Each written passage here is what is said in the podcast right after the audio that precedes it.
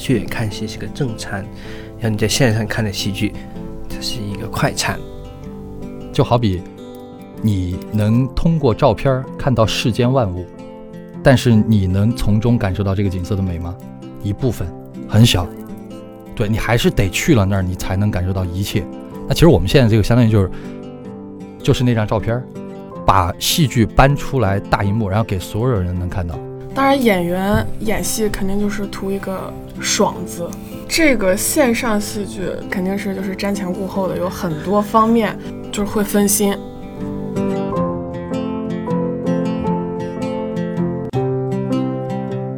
这里是后浪剧场，我是小树。疫情期间发生在现场的戏剧，突然就从我们生活中消失了。作为戏剧创作者来说，大家既没有办法在排练场面对面的排练，也没有办法走进剧场去见到观众，但是很多人依然没有停止工作。反而开始探索如何在线上排练，又在线上演出。那我们今天的嘉宾就是这么一群闲不住的戏剧工作者。他们在疫情期间排了一个戏，叫《白骨精三打孙悟空》。他们是这个戏的编剧兼导演，毕业于中央戏剧学院，如今就职于国家话剧院的钟海清。以及和海清导演合作过多次的演员唐子浩，本期节目我们是想听他们聊一聊线上排戏这事儿能行吗？以及线上戏剧这事儿靠谱吗？我们先来听听导演海清的声音。我们一开始。呃，做了几个尝试。第一个尝试就是我们完全真的是不见面，就大家在通过这个屏幕来交流。通过屏幕交流是每个人对着镜头演一段，然后互相把它发在一起，汇总在一起。不是不是不用发，不是用那个，比如说用那个腾讯会议啊。哦哦哦，那个 最早期其实还没有用到用那个微微信微信微信那个开视频开视频。嗯，后来用那个腾讯会议，后来又用那个企业微信，都尝试过。所以是共识的，共识啊，对，就四个人都能看到彼此。它是既是，就是说是就是那个现实的 life，就是我们用英英文来说是 life。life 在这个阶段，其实我们发现很多问题，这个我想重点聊一下，因为就每一个呃直播剧的呃这些戏，其实之前也其实之前有几部戏，就像那那个《唐太戈多》。还有一个那个王冲的对吧？啊，王冲的，还有另外一个是那个武汉拼图啊，什么？武汉拼图，还有那个那个月亮南焦点，他们都做过这个线上戏剧的呃，这直播剧的一个探索，但他们都有一个问题，哦，不是问题哎，我认为它这个特征，他们镜头不变，就是演员在镜头面表演，那这时候那观众只看到那个表情啊，您说机位不变啊，景别是不是也不变啊？很难去变，那这情况下，那就演员就。就没办法去丰富他，因为他时刻他要对着镜头去演，他那个镜头感，他跟角色感产生分裂，嗯，然后他那些表演没无法得到展开，就是没法解决的。只要你这个是是特写吗？特写，呃，特写，呃，这算是个近景吧，就能到胸啊。如果你再往后就就看不清楚了，因为你的镜头太小了。对。然后我们后来又解第二个方案，就是说，那我们要不去空间里面啊。就是我们后来去的那个让让演员演员见面，导演也去。之之前我们去的那个鼓楼西的咖咖啡厅，这个尝试其实打开了我们的视野。就是我们的镜头一定要移动，有固定的摄影师，不要帮演员去呃去拍摄，要这样演员他就产生真实跟。这个跟演员的互动，因为他演员都在一起嘛，他就可以互动。然后我们可以两个机位一同时拍，同时放在那个屏幕上。然后有时候是两个人同时出现在一个镜头，有时候他们就直接特写。嗯这样来说，其实当时有很多想法，而且有些想法也特别有意思。可是这。最后都没得到成效，呃，这是第第第二部、第三部，那新闻地发生之后呢，我们怎么办呢？难难道不演嘛？然后想想，我们那么我们再在家居做一版，家居就是说，我他们又演员又分开。您您说的家居是在自己家啊啊啊！那又又又分开，又分开情况下，呃，但是我们期就是我们期许的，就把摄影师带过来，就是摄影师参与到这个整个表演当中。然后再做这个探索，但其实发现，呃，摄影师介入进来后，你就很，因为他移动就很难对对对着合，就一为了一个一很难聚焦是吗？不是，就你他们的动作要要一致，一致就很难和对方达成默契。为了这默契，可能你要花很长一天时间，可能就对这个东西，那怎么办？一我们这个戏一个小时，要对到年底，估计签的对到，那是怎么办？然后你譬如简单说个例子啊，嗯就是有一场戏，白骨精在那儿，他有一个心理转变，他要从妖精转变为师娘，然后我这边相当于给他说了某些话，然后你演的是？呃孙悟空，嗯。啊，他把那个那抛出来那个，对，抛衣服给他，那这个点就得排，我这儿怎么撒手，他一撒手，这他立刻接立边接住了就就就是这些这是一个剪辑的，你其实差一没剪差一秒，你可能就那个大家就会看起来很尬就很啊尬。但其实我们发现，其实都基本上对了，合上了。合上了，就是一抛，然后他们刚好嗯刚好一接，就这。其实像这一点点，就是就很简单一个一个对接，就我们画前之前我们就做很多谈试，您刚才提到这个摄影师的存在，嗯那摄影师他是静止不动的在那里捕捉呢，还是他其实也是移动的？他他如果静止不动，其实我们相当于就不用它了。要它的功能性就在于就是你的活在于它的动啊，智能的活动？对智智呃没有没排练，根据排练要对智能的活动，然后还有就是根据导演啊，然后呃大家设计的一些，说白了就有一些镜头语言了，嗯，不仅仅是在呃通过一个简单的镜头，然后给你们看到我们的表演，对，而是有时候比如说有些镜头推到了脸上，对，嗯然后可能压迫感更强吧，嗯就这些东西可能就和导演，然后呃整体性的一个东西了，还还还有一些空镜，对，还有一些空镜啊，那这其实它是这样说来，其实它是结合了剧场和呃电影的啊。的特征。你你刚刚提的到那个，它其实是需要一方面需要演员学会跟镜头配合嘛，另一方面，嗯，这个就是需要导演懂得镜头语言本身，对吧？嗯对对对嗯嗯嗯，但但其实这是挑战吗？呃是很挑战，呃，但但是我觉得这挑战应该交给我们的 是呃我们的子浩来谈谈，他嗯因为他耗了很多镜头是他设计的，因为我没有哦去他家里面这么棒，我没办法去 跟他一个对导演没有办法来，他只能和我们交流，交流完了，然后就只能演员去弄。因为我我正是丰台区的，对，他就是丰台区，他就是新那发地那演员这个时候是岂不是开心坏了？啊，当然当然，很庆幸啊，对吧？自主权啊！天降重任。对吧，你刚刚说到一个和电影，就是它结合了嗯戏剧和电影。我倒是呃对那个学术上的那个即时性啊，这种对戏剧的定义不太清楚。但是我刚好想说，就是我感受到了一个，就是我们这个直播剧，我承认它一定是结合了电影和戏剧的，但是我们还能够称之为戏剧，我觉得刚好就是符合你说的那点。嗯反而不违背那点，就是它有即时性。嗯我明白你说那个即时性的意思，就是它哪怕出现往以往的片段，但是观众现在此时此刻在和你、呃观赏你整个东西，然后他在现场能看到所有一切，哪怕你这会儿断电了。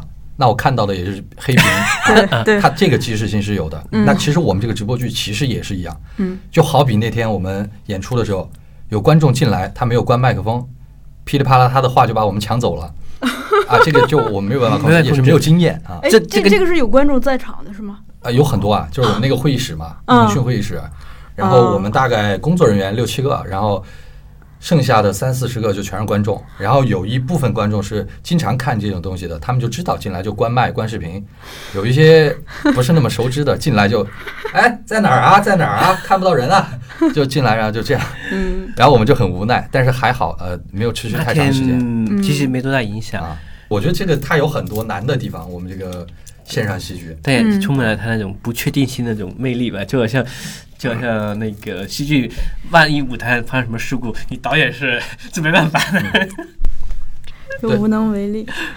但即使不在线上，呃，出现了事故，导演也无能为力。啊，是是是，嗯，导演只存存在于开幕之前。啊，演完之后怎么办？他没办法，没法控制了。对，对。嗯，我看到您提说，咱们这个戏有一点，就是说它在工作方法上的特点就在于这个剧本本写的过程中是全演员全程一起合作的，所以不只是编剧坐在家里头想，是演员参与了，对吧？呃，是这呃，这问题应该这样说。一开始我我因为我那个写那个剧本是一开始其实是更偏向于单人剧，嗯对话相对来少。但后来我们想，呃，考虑到你这个直播剧的话，那么你总不能一个人在镜头上聊来聊去吧？然后大家来说，这就更尴尬了。本来就已经没有那是拖到那个，太直播，呃，太直播了。然后后来我们我们就把它怎么想办法变成了一个对话，然后在对话过程中有一些哪些台词不对的，或者哪些情绪不对的，然后演员就会给我讲，然后讲完之后，他也有一些解决方案，然后我根据他们解决方案重新去写剧本。其实整个剧本应该是改了一半了吧，嗯，一半以上，一半以上。从顺序啊，包括呃呃各方面的，包括开头结尾，其实就完全不就是完全是重新写了。对。但总的来说，我们其实只是给感受，嗯然后所有的能力还是在中岛那儿，嗯，就是全是他全程在改剧本啊。但其实这个过程就挺重要，因为嗯，呃，最终还是编剧写再多，还是得演员演嘛，啊，是所以演员的感受太重要了。啊，就呃，一方面是中岛说的，就是我们可能确实觉得有某些地方实在不舒服的，然后我们嗯。可能又就因为他毕竟刚开始是独幕剧嘛，对啊，嗯。那个独角独角戏那种感觉，嗯。然后那现在是两个角色，甚至其实我们是两个人，然后塑大概六七个角色，嗯。然后这种情况下，有些地方你自己绕不过去，可能就会很难受，说出来也很难受。观众，嗯然后其实我们除了除了自己作为演员，呃，有一些感受以外，其实很多时候我们是跳出来，就是我在看到这句话、听到这句话，我会不会难受？作为观众的感受。然后大家综合意见之后，然后确定的一些东西，然后我们就反馈给了钟老师，然后钟老师然后就适当的改良了一下。对，那海清，你这边还蛮开放的，就说还愿意尊重和听取演员的感受。这就是我们钟老师厉害的地方，就是 这个编剧他很多时候真的是不愿意改东西的，这个大家都知道。但作为导演来说，我必须要去考虑的观众，考虑的演员。哎，演员如果过不去的话，那观众肯定也过不去。那那那那，我认为你作为导演来说，首先你是考虑的是观众的感受，以及演员说的顺不顺，不顺的话，他表演出来也不是他最好的发挥状态。那所以，还不如我们一起改剧本，一起去探讨，更好的去表达这这这段场景啊，或这段对话嘛。你你这个特别适合当领导，谢谢谢谢。这中国应该多一点你这样子的领导，人民群众的智慧就会被越来越发扬光大。嗯，关于线上戏剧，我之前也是跟王冲导演交流，简单交流过一点。嗯嗯，他最近还写了一个线上戏剧宣言，嗯。他提到了两个点，我觉得挺有意思的。他就是说，其实戏剧最初它有一个特两个特点，就是一个是公共性，嗯。一个是话题性。嗯。咱们这个时代的社会真相就是，可能公共和话题本身大部分都发生在线上，嗯。嗯。所以他他可能就觉得，就是我们必须正视线上戏剧的存在这件事情。嗯嗯然后我看到你们是用这种公共性去讨论了一个还蛮其实蛮大众的话题，对吧？啊是就是个人在体制内的生存啊，联系到了这个当领导的事儿，嗯 个人在领导下面如何生存？啊，可以这样讲，可以简单来说可以这样讲。嗯嗯，领导可以，呃，我接着下来刚才小舒老师所说提到，就我们那个呃话题性的一个戏，话题性问题。就我那个戏，其实我简单来说，其实我们嗯是、呃是一个改编，就孙悟空三的白骨精，大家都知道。嗯应该应该没有中国人应该没有不知道的，就只要你看过《西游记》的都知道。然后我们那个剧名偏偏刚好反过来是白骨精山的孙悟空，那这为什么会有这样一个想法？一开始的时候，因为我记得前几年特别火，就当时有一个习惯，就反过来看这个经典，反过来看孙悟这个《西游记》。那这样来说，那其实很我们会发现，呃，就更有趣。那这个给我一个呃灵感，或者或者说给我启发。那我再反过来看这个呃这个孙悟空跟白骨精的关系，那不是说孙悟空在是一个强势的要去打胜这个白骨精，而是白骨精是一个强。强势的人，他是他的领导或者是他的师娘的情况下 那么呃，那么孙悟空怎么样怎么办呢？那这时候白骨精要如何嗯就是 欺负这个孙悟空呢？嗯呃，这个我觉得，哎，反过来去看这个故事，其实会折射出我们当下，就我们作为呃知识分子也好，或作为一个我们的一些经验也好，或者作为我们一个普通人也好，那如何跟处理好跟体制的关系，或处理好跟领导的关系，那这关系又会产生什么的戏剧性？这是我们要表达的东西。嗯其实处理好跟领导的关系这一点，它的那种公共性到什么程度呢？就哪怕咱不是知识分子，就不要说高级知识分子，你只要是个上班的人，你只要需要上班，不是给自己打工，你就需要面临这种处境。只要不是老板，对对对所有都有就是，所以他这个故事其实当时候我我也稍微偷看，就是展开来讲，是当时那个、呃那个制作人就豆豆，他为什么特别呃愿意做做这个戏或制作的戏，就因为他也觉得他这个。这虽然说是讲一个传统的故事，甚至是神话故事，但其实它是很有现当下性、现实性的。这样说，所以说当时他就为什么愿意去给我做这个戏？他就、其实我其实也是一个上班族吧，虽然说也虽然说在一个剧院上班，但也是上班族，就我们也会面到各个方面的事情。然后你领以后跟领导处好关系，领导呃会有一些其他一些呃问题，比如说欺负你的时候，你应该怎么办？呃，但只只是作为一种嗯一个一个上下级的关系，其实你们再放开，要如果他不仅仅上下级，是可能是一种嗯。拓展的，比如说，那师娘可能不是你上下级，嗯，但是你的导师是你的，其实就是上下级。那这些呢，师娘跟通过导师这个这个这个这个这个，然 后通就变成了你的上级，你的上级。这时候又其实蛮微妙的，或者这样子，你要不是直接我上。不是我的，我我的领导，但是我要必须听你的话，我也不能反你的，反反对你，或者是呃这个反抗你。那这时候哎也蛮有趣的，所以这个故事的精彩就放在这里。那我觉得这个子浩也可以谈谈，就是你怎么嗯去理解这个孙悟空。我们这个戏有个最大的，我发现一个弊端，就是刚才聊的时候我才想起来，有个最大的弊端是电影和话剧都没有的弊端，就是演员看不到对方，演员不知道其他任何情况，你只能自己在这儿演。嗯，这个是最惨的。这个指的是在家里头排练。啊对，就是家居版。就是你在店里面，你还能够有有有知道，因为它必须毕竟也是有一个这样一个嗯，一起在一个片场里面这个呃演戏嘛。譬如我们刚刚举的那个例子，丢那个东西，对吧？嗯。其实你但凡是电影或者是戏剧，你都是一丢那边直接接就完了。但我们这个就很奇怪，你必须要去设计时间点。啊，包括我们敲钟，包括有一个楼梯上，我们要怎么镜头这边转过去？它这个镜头代表了我的主观，那我人这边拍我的时候，我的人就得从这个地方转过去，我们的角度得类似。嗯，啊，就这个东西是其他表达形式，什么电影啊、话剧这些没有的困难点。啊，我当时脑子里边就全是这些，所以对角色可能都把放放在怎么解决技术问题了。嗯，我听子浩讲下来，我就觉得孙悟空的。困境有两个，一个是紧箍咒本身，就是在至少在这个角色里头，就是孙悟空他齐天大圣的部分少，紧箍咒的部分多，对，是吧？因为处处有一个体制。另一个是我们因为疫情不得已选择的这种排练方式，本身又变成了一个紧箍咒，然后让子豪完全无心去。更多的去顾及这个角色，而去分心去照顾他们。嗯，幸亏导演还没有让你分心。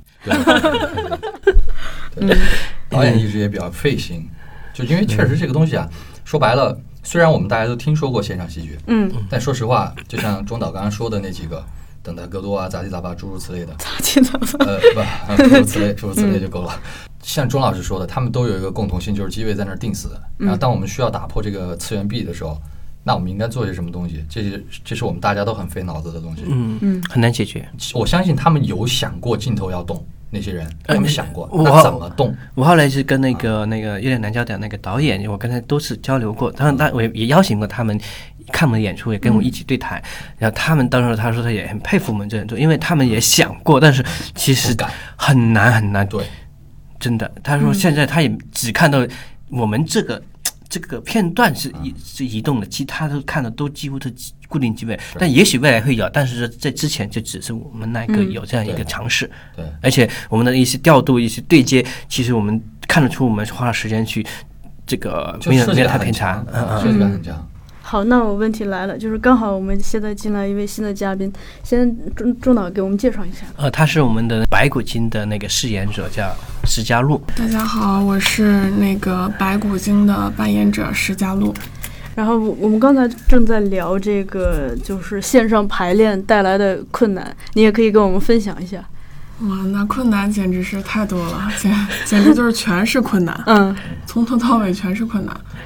包括它的这个场地，然后灯光、舞美，一切就是所有的东西全是困难。怎么解决？就硬着头皮上，硬着头皮去解决。包括场地，如果场地问题嘛，又加上这个疫情，那场地我们就就各自在家里嘛。而且我们最大的困难是什么呢？是因为我跟孙悟空跟这个男演员，我们不是在同一个空间里。所以说，我们不是在一个同同一个空间里，而是两个镜头。我们要通过镜头跟镜头之间去感受彼此，不是说现在我们俩说话，嗯，而是就像我们在视频一样来去感受彼此。视频的时候还能互相看，对，但那个时候我们表演的时候是不能看视频的，嗯，包括它是背面，了解，就是我们只是在这儿演，然后去感受。从那个机器里面听他的声音，是看只能通过声音感受，还是带延迟的。对，有可能一万万一那个网网络不好，还会有点卡。呃，那天晚上还比较，反正我这边没有没有看到太多卡地方，几乎就是相对来说比较流畅，没有没有发现这问题，比较好。呃，更可怕的是，虽然可能观众没有感觉到有卡的地方，但是对于我们来说，它还是有延迟的，可能那么一秒两秒，所以我们这个。去表演它的时候，那个说词儿的那个节奏啊，就要跟平时是不一样的，就要去小心翼翼的，不能说像平时一样百分百的去说，就要考虑到我这个声音说出来到观众那儿需要一秒，然后再到他那儿需要一秒，他再说，再到我这儿会又延迟一秒，所以要去把握那个把握这个节奏，特别的有时候可能需要提前压着话说。有时候需要你最后两个字儿稍微拖长一点，给他一个衔接啊。那那怪怪的。重的，我得我想提问了，因为你刚才也提到一个词儿叫 live，嗯，那都这样了，你觉得还 live 吗？那这种表演它还有什么趣味可言吗？因为因为平时在平时在现场，你们表演肯定是有一些让你们自己觉得很开心的愉悦，就是表演自己带来的那种愉悦感。而现在，因为他困难重重，每个人都需要分心去照顾很多。首先，你没有办法专注嘛？对，确实，就是这个线上戏剧，就是我们前一阵这个戏的话，给我们的感觉就是。当然，演员演戏肯定就是图一个爽字，就是在舞台上，就是那种那种快感，那种爽，演的爽。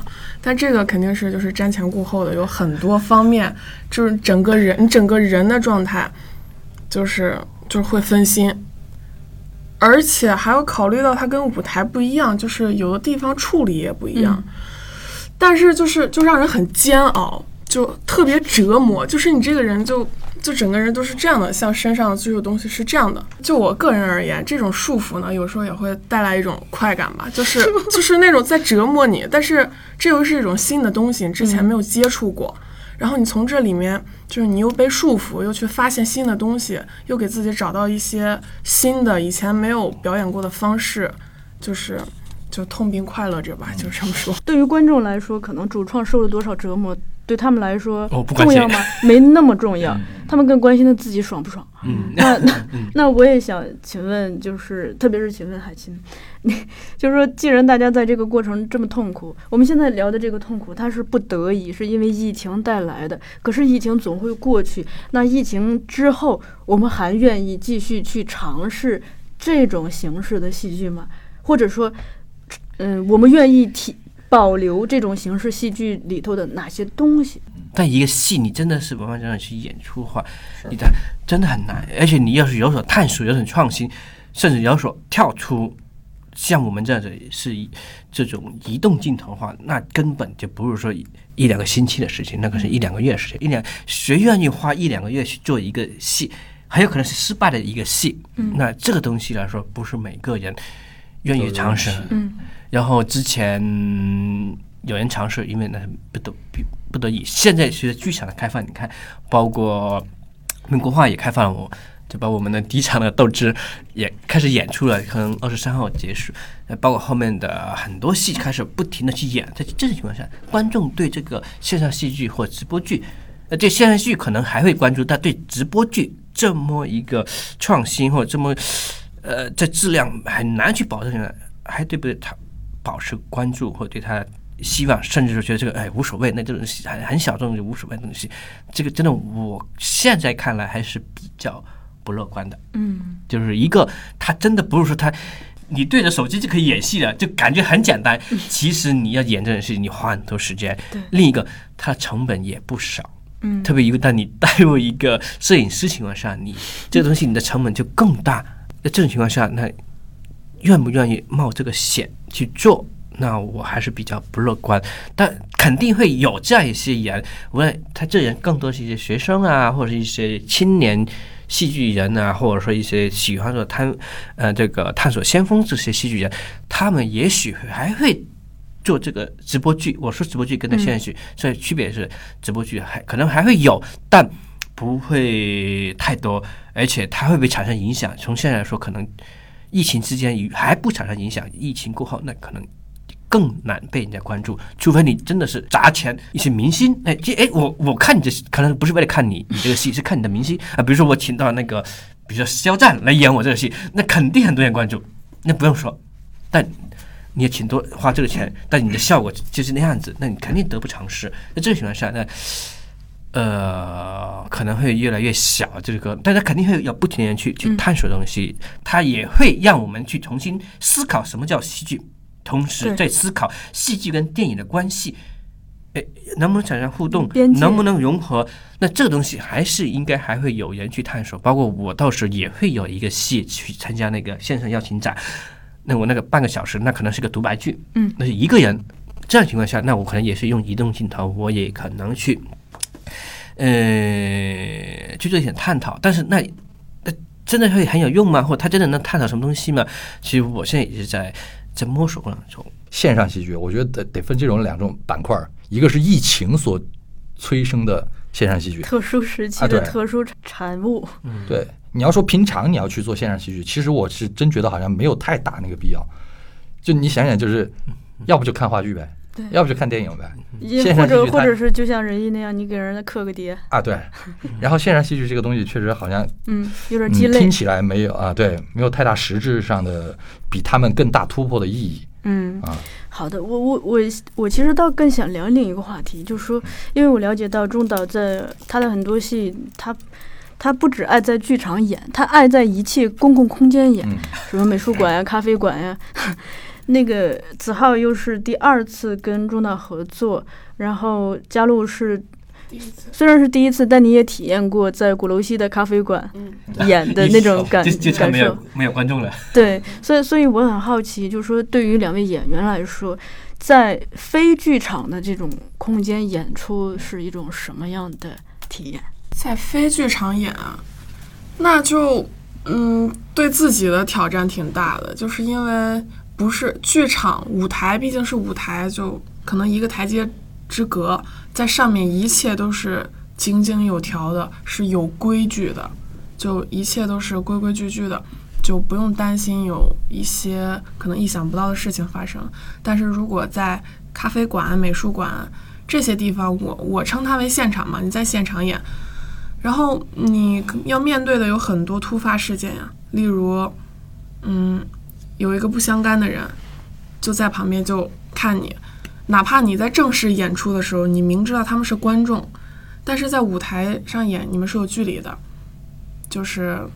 对，你是保证你是安全的，你觉得？但如果在现场的话，那观众如果就这就看你，我离你可能连一米都不到，半米或者几十公分这样子，这样子看你的时候，你要保持一个 那种心态继续演出。其实演员要做出很大的就是对自己的调整，嗯，我觉得是这个。子浩呢？其实，在最开始，特别是我们那个鼓楼西，然后以及我们那个景阳钟声，最开始有一种在片场的感觉，其实就是 杂乱，呃，就是嗯你这会儿虽然没有镜头，但你其实就在人群当中、布景当中一个非常生活化、有生活气息的地方，然后进行演出。然后，但是后来，特别是《景阳钟声》演到中后期，然后就出现了类似于石家路说的那种情况，就是我们有一次在画廊，然后那次观众就非常的近距离，呃，近到就是那种一米，甚至不到一米啊，对。然后就是面贴面，因为那个画廊本身也不大，然后我们就是在墙的边缘贴出了一个大概七十公分的一个红标，然后把墙周围全贴起来，那个周边就是我们的表演区域，嗯观众就全在中间。然后有些比较大胆的观众，他就愿意走进来，呃，走的离你很近。然后这个时候，真的心里你这个东西你逃避不了，嗯，你心里会产生变化的。就哎呀，他再近，我待会儿口水喷他脸上了怎么办？就你会担心各种问题啊，包括他他待会儿会会不会太近了，然后呼吸都影响到我了，会有。然后再有一种就是它的即时性，譬如有些观众你说的话，他自己可能都没意识到，他会有一些面部表情，你也许没有直接看到。就比如我现在没看你，但是我余光能看到你在点头，能看到你有一些反应。那个时候有时候有些观众看手机啊，啊、偷笑啊，然后就被你尽收眼底。也许不影响表演，但是会影响你的反应，挺神奇。但是具体你要说它有什么特别之处，我也说不上来啊。反正这个就是一种直观感受啊。嗯那你们享受这种状态吗？危险的，嗯，可以的我觉得我至少作为我是享受的吧，而且我觉得大多数的演员应该都都会挺享受这种状态吧。是因为新鲜吗？刺激吧，我觉得。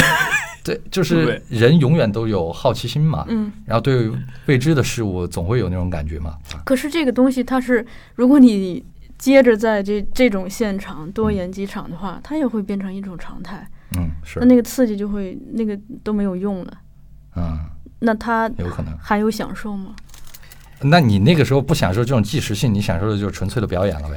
当你不被干扰的时候，你就回归舞台了，相当于。可能我是补充，可能他们期待可能另一种期待，因为我们的空间在变，嗯比如这个空间可能在画廊，下次可能我们去个民宿，下次我们是真的去了景山公园去演，那又是另一种所以变成了对。空间的。嗯好，那我最后一个问题抛给海海清，嗯，就是呃，你为什么如此的热爱 逃离剧场，在各种现场的去演呢？也是也是好奇心是吗？新鲜感、好奇心。这个问题有点难回答，嗯，因为如果我完完全去剧场，其实也可以去，因为我也做很多剧场的戏嘛。呃，其实我可能就是就像你说的，一个是刺激，一个是好奇心，还有一个就是我作为一个戏剧学院出身的话，我心中是有一个使命或者说一个责任在给自己，就是冥冥中或者说暗就暗示自己，我要有一个使命，就是我要去拓宽这个戏剧的边界，或者是呃寻找戏剧的新的一些形式。你看，你看，我们从二十世纪开始啊，戏剧形式不停的变化，不停的变化，但很大部分是在剧场里面变化或者剧本上变化。那如果它从剧场上跳脱出来，去了其他空间。那这样说，我要我在拓宽，但也很多人做的事情，但可能有人做可能只是仅仅做一个戏，有可能我会做很多戏，或者很去很多空间，就是为了拓拓展这个这个剧场，就是从我作为一个呃戏剧学院这出来的一个学生，然后最后变成这样一个呃戏剧人，就是我是给自己的一个责任。另一个就是我认为，它确实给我很多那种刺激感，嗯，就会让我，哎，我我这次我这个节中生，万一去了去一个那个袁崇焕词里面去演，又会怎么样子？我特别期待。然后他去个长城去演，又会怎么样的？比如我的白骨精去花果山去演，又怎么样的？或者去了一个那个山那个那个庙里面演，又是怎么样的？那这可能就会让我特别想去促促使我想去做这个事情，嗯，这是好奇心。我们追求这种就是到现场本身，到底是在追求什么呢？为什么？因为每一次抵达现现场，都意味着路途中要经历很多的，至少是时间，甚至是很多，嗯，你需要克服的东西。但我们还是愿意去去抵达那个现场。那现场到底有什么？这个东西，我自己想到的是，是一一种可能真的是天时地利它所促成的一种空气，是一种场，就是剧场的场。这个东西可能它会刺激我们。另一个，因为我们今天切题是从线上戏剧聊的，线上戏剧我看到它的最大的一个呃优点吧，算就是它可以跨越这个距离来带来的这种覆覆盖性。这一点，王冲导演也跟我聊过。他说他做那个等等待戈多的时候，当他看到线上的那个人数。然后对比他这么多年来辛辛苦苦一场又一场演下来积攒起的这个观众的人数对比，如果光从这个数字对比，你是可以看到线上的它一个一个巨大的优势，就是它那个无比强大的覆盖力。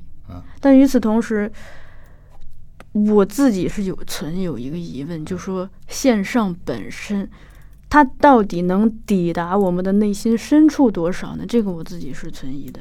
就我一个朋友，他提到，就是说，到底线戏有什么意义，或者说，呃，它能不能取代一些剧场的一些戏？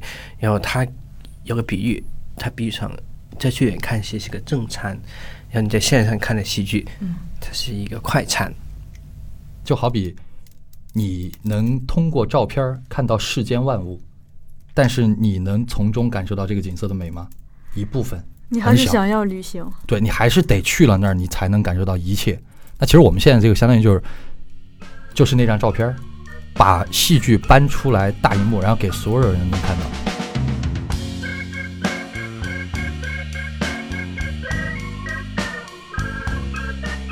That's life. That's what all the people say. You're riding high in April. Shot down in May. But I know I'm gonna change that tune when I'm back on top, back on top in June. I say that's life, and as funny as it may seem, some people get their kicks stomping on a dream. But I don't let it, let it get me down. Cause this fine old world, it keeps spinning around. I've been a puppet, a pauper, a pirate, a poet, a pawn and a king. I've been up and down and over and out. And I know one thing it's time I find myself flat on my face. I pick myself up and get back in the race. That's life. I tell you, I can't deny it. I thought of quitting, baby, but my heart just ain't gonna it. And if I didn't think it was worth one single try, I'd jump right on a big bird and then I'd fly. I've been a puppet, a pauper, a pirate, a poet, a pawn and a